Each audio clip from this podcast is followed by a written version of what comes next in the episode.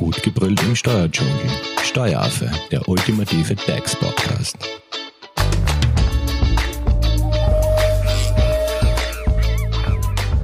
Hallo und herzlich willkommen beim Steueraffen. Heute zu Gast ist Helmut Leitinger. Er ist Steuerberater und geschäftsführender Gesellschafter der Hofer Leitinger Steuerberatung GmbH. Helmut bringt mehr als 30 Jahre Erfahrung in der Branche mit und Helmut wird uns heute mehr über das Thema Neugründer, Startups und Steuern erzählen. Solltet ihr den ersten Teil verpasst haben, könnt ihr den sehr gerne anhören. Klickt einfach zurück. Hier erzählt uns Helmut mehr über Erstkontakt beim Finanzamt und welche Behördenwege ein Neugründer zu erledigen hat. Hallo Helmut. Hallo. So, wir sind jetzt beim Thema Rechtsformwahl angelangt. Wenn man also ein Unternehmen gründet, stellt sich jedenfalls gleich einmal am Anfang die Frage nach der Rechtsform. Welche Rechtsformen gibt es da eigentlich? Ja, das ist ein sehr, sehr spannendes Thema. Äh, hier gibt es äh, einerseits Rechtsformen, wo die Person im Mittelpunkt steht und andererseits sogenannte Kapitalrechtsformen. Äh, konkret geht es um Personengesellschaften, äh, die heißen offene Gesellschaft oder Kommanditgesellschaft und andererseits die vielseits wahrscheinlich bekannte Gesellschaft mit beschränkter Haftung. Es gibt auch noch Aktiengesellschaft, aber die würde jetzt im Startup-Bereich, im Jungunternehmenbereich noch nicht wirklich forcieren. Und man kann das Unternehmen natürlich ganz einfach als Einzelunternehmer führen. Ja, und welche Rechtsform ist jetzt die richtige für mich? Also was muss ich bei der Wahl beachten?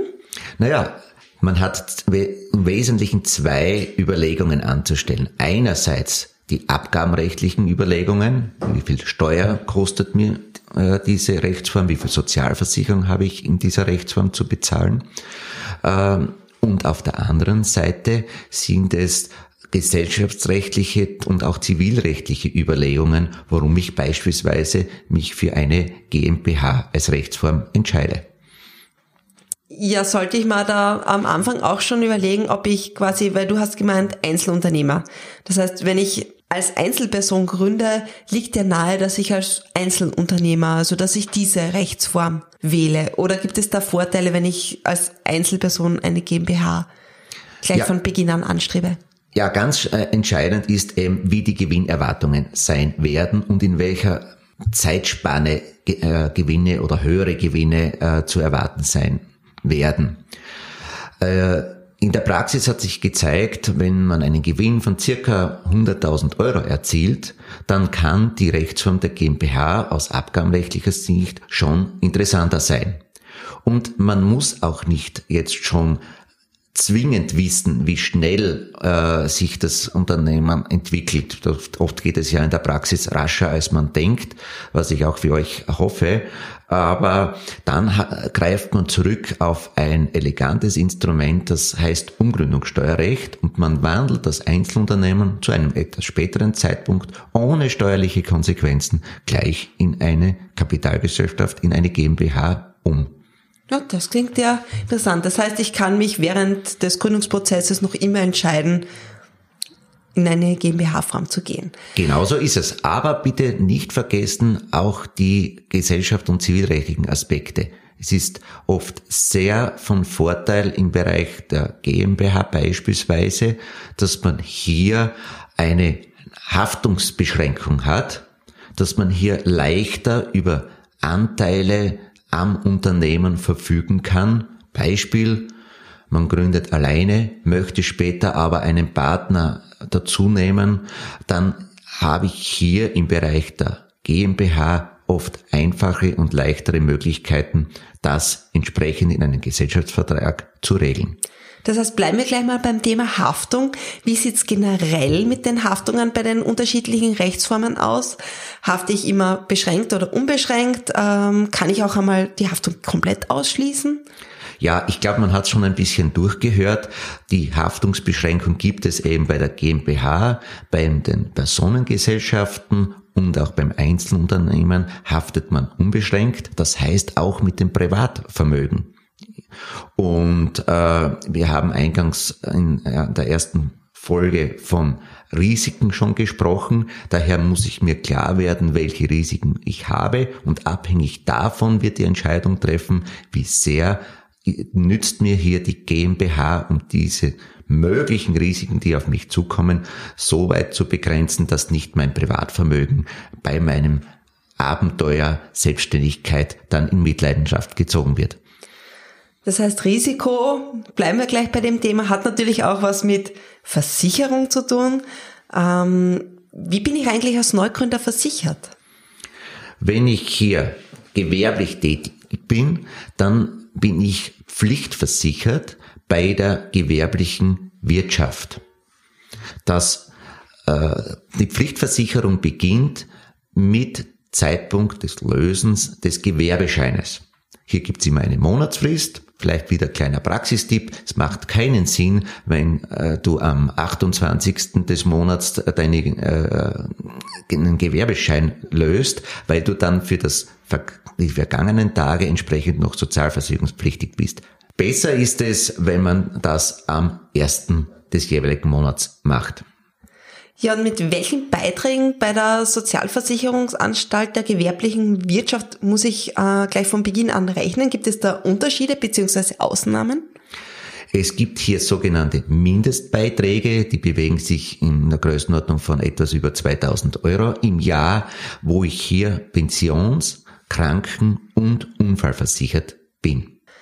Und äh, Ausnahmen gibt es Ausnahmen? Also das heißt, dass ich einmal weniger oder nicht oder befreit bin? Ja, wenn ich aus einem anderen Bereich bereits versichert bin, das heißt, ich brauche keine Pflichtversicherung, damit ich im Krankheitsfall auch versichert bin, dann kann eine Ausnahme beantragt werden. Allerdings darf ich in diesem Fall nicht mehr als wie 30.000 Euro Umsatz erzielen und auf der anderen Seite nicht mehr als wie circa 5000 äh, Euro Gewinn, die sogenannte zwölffache Geringfügigkeitsgrenze überschreiten.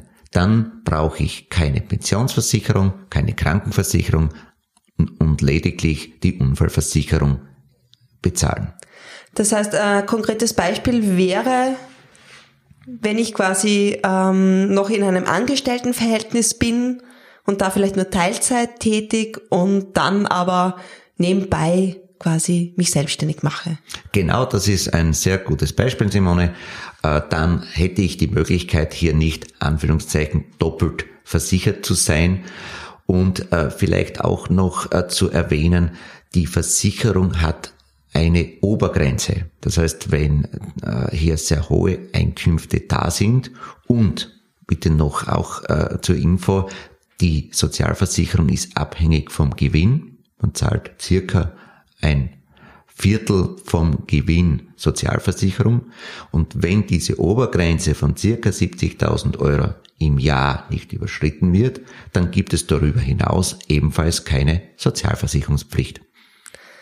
Ja, und das heißt aber, wenn jetzt da, wenn ich mit dem, äh, mit meinem Gewinn über die 5000 Euro komme, wäre ich dann doppelt versichert? Also ja, wie früher schon erwähnt, bis zu diesem Betrag von 70.000, also nehmen wir ein Beispiel, ich verdiene circa 30.000, habe äh, 20.000 Euro Gewinn aus meinem Startup, dann habe ich die Grenze von 70.000 noch nicht überschritten. Das heißt, von den 20.000 Euro werden circa 5.000 Euro an Sozialversicherung fällig.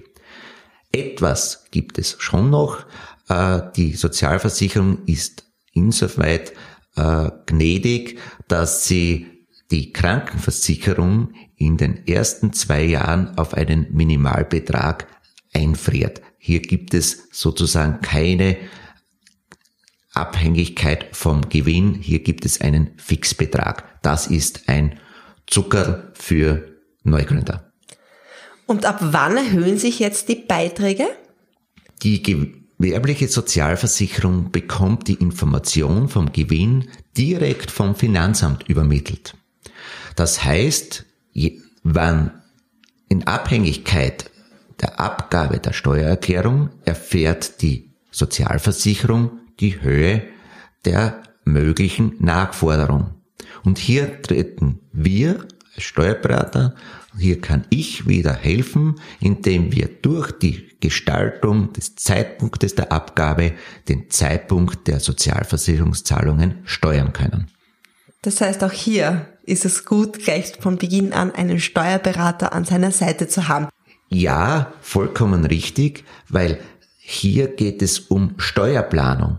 Das heißt, wir können dann im Vorfeld bereits berechnen, welche Steuerzahlungen in der Zukunft, in den nächsten ein, zwei bis drei Jahren auf dich zukommen. Und hier hast du dann den Vorteil zu wissen, wenn du mit der Bank sprichst, welchen Kapitalbedarf du aus möglichen Abgaben heraus hast. Also es gibt dann keine bösen Überraschungen. Genau so ist es. Und du hast es anfangs schon erwähnt, Thema Förderungen. Äh, da bin ich über den Begriff Neugründungsförderungsgesetz gestolpert. Und ähm, durch dieses Neugründungsförderungsgesetz werden ja unter bestimmten Voraussetzungen sowohl Neugründungen als auch entgeltliche oder unentgeltliche Betriebsübertragungen von diversen Abgaben und Gebühren befreit, heißt es. Uff, also das ist schon ein harter Brocken. Ähm, wann kommt man aber jetzt in den Genuss dieses Neugründungsförderungsgesetzes? In der Praxis ist das gar nicht so ein harter Brocken, Simone. Ähm das Neugründungsförderungsgesetz gilt, wie der Name schon sagt, für Neugründer. Das heißt, wenn ich erstmals unternehmerisch tätig bin, sieht die Abgabenbehörde vor, dass man insbesondere im Bereich der Lohnnebenkosten, also wenn man Dienstnehmer hat, in den ersten in der ersten Zeit von diesen Abgaben, konkret geht es um den Dienstgeberbeitrag, befreit wird. Und das kann schon einmal ein bisschen Geld sparen. Oder wir haben früher von Rechtsformen gesprochen. Die Rechtsform der GmbH, die löst bei der Gründung ebenfalls Kosten beim Firmenbuch aus. Auch da gibt es Befreiungen von diesen Gebühren und Abgaben. Wie komme ich dazu? Äh, man hat hier die äh, Verpflichtung, ein Neugründungsförderungsformular auszufüllen und sich dieses von der Behörde bestätigen zu lassen. Ich empfehle in der Praxis zur Wirtschaftskammer zu gehen. Äh, das ist am einfachsten, am schnellsten und mit Vorlage dieses Formulars bei beispielsweise dem Firmenbuch oder im Bereich der Personalabrechnung hier gilt es, dieses Formular vorzulegen und der Personalabrechner weiß, dass er diese Abgaben dann in der ersten Gründungsphase nicht an das Finanzamt zu berechnen und abzuführen hat. So, und was ist, wenn ich dieses Formular vergessen habe? Kann ich das später auch noch nachreichen oder ist da der Zug abgefahren? Ja, bitte Achtung, Praxistipp, äh, rechtzeitig das Formular besorgen, ansonsten kann es dazu kommen, dass keine Begünstigungen und keine Ersparnisse äh, möglich sind. Ja, das wäre schade. Jetzt sind wir auch schon wieder am Ende unseres zweiten Teils zum Thema Neugründer, Startups und Steuern angelangt. Im dritten Teil wird euch Helmut mehr über die wichtigsten Steuern erzählen. Helmut, ähm, wenn man dazu Fragen hat, wie erreicht man dich? Na, selbstverständlich und am besten unter helmut.leitinger.hoferleitinger.at. Würde mich freuen, von euch zu hören. Und wenn ihr noch Fragen habt, findet ihr uns auch auf Social Media unter Facebook bzw. auf Instagram. Gebt einfach Steueraffe ein. Wir freuen uns. Dankeschön. Das war Steueraffe. Gut gebrüllt im Steuerdschungel. Jetzt abonnieren auf iTunes, Soundcloud und Spotify. Ihr wollt noch mehr zum Thema Steuern wissen? Dann geht auf www.steueraffe.at.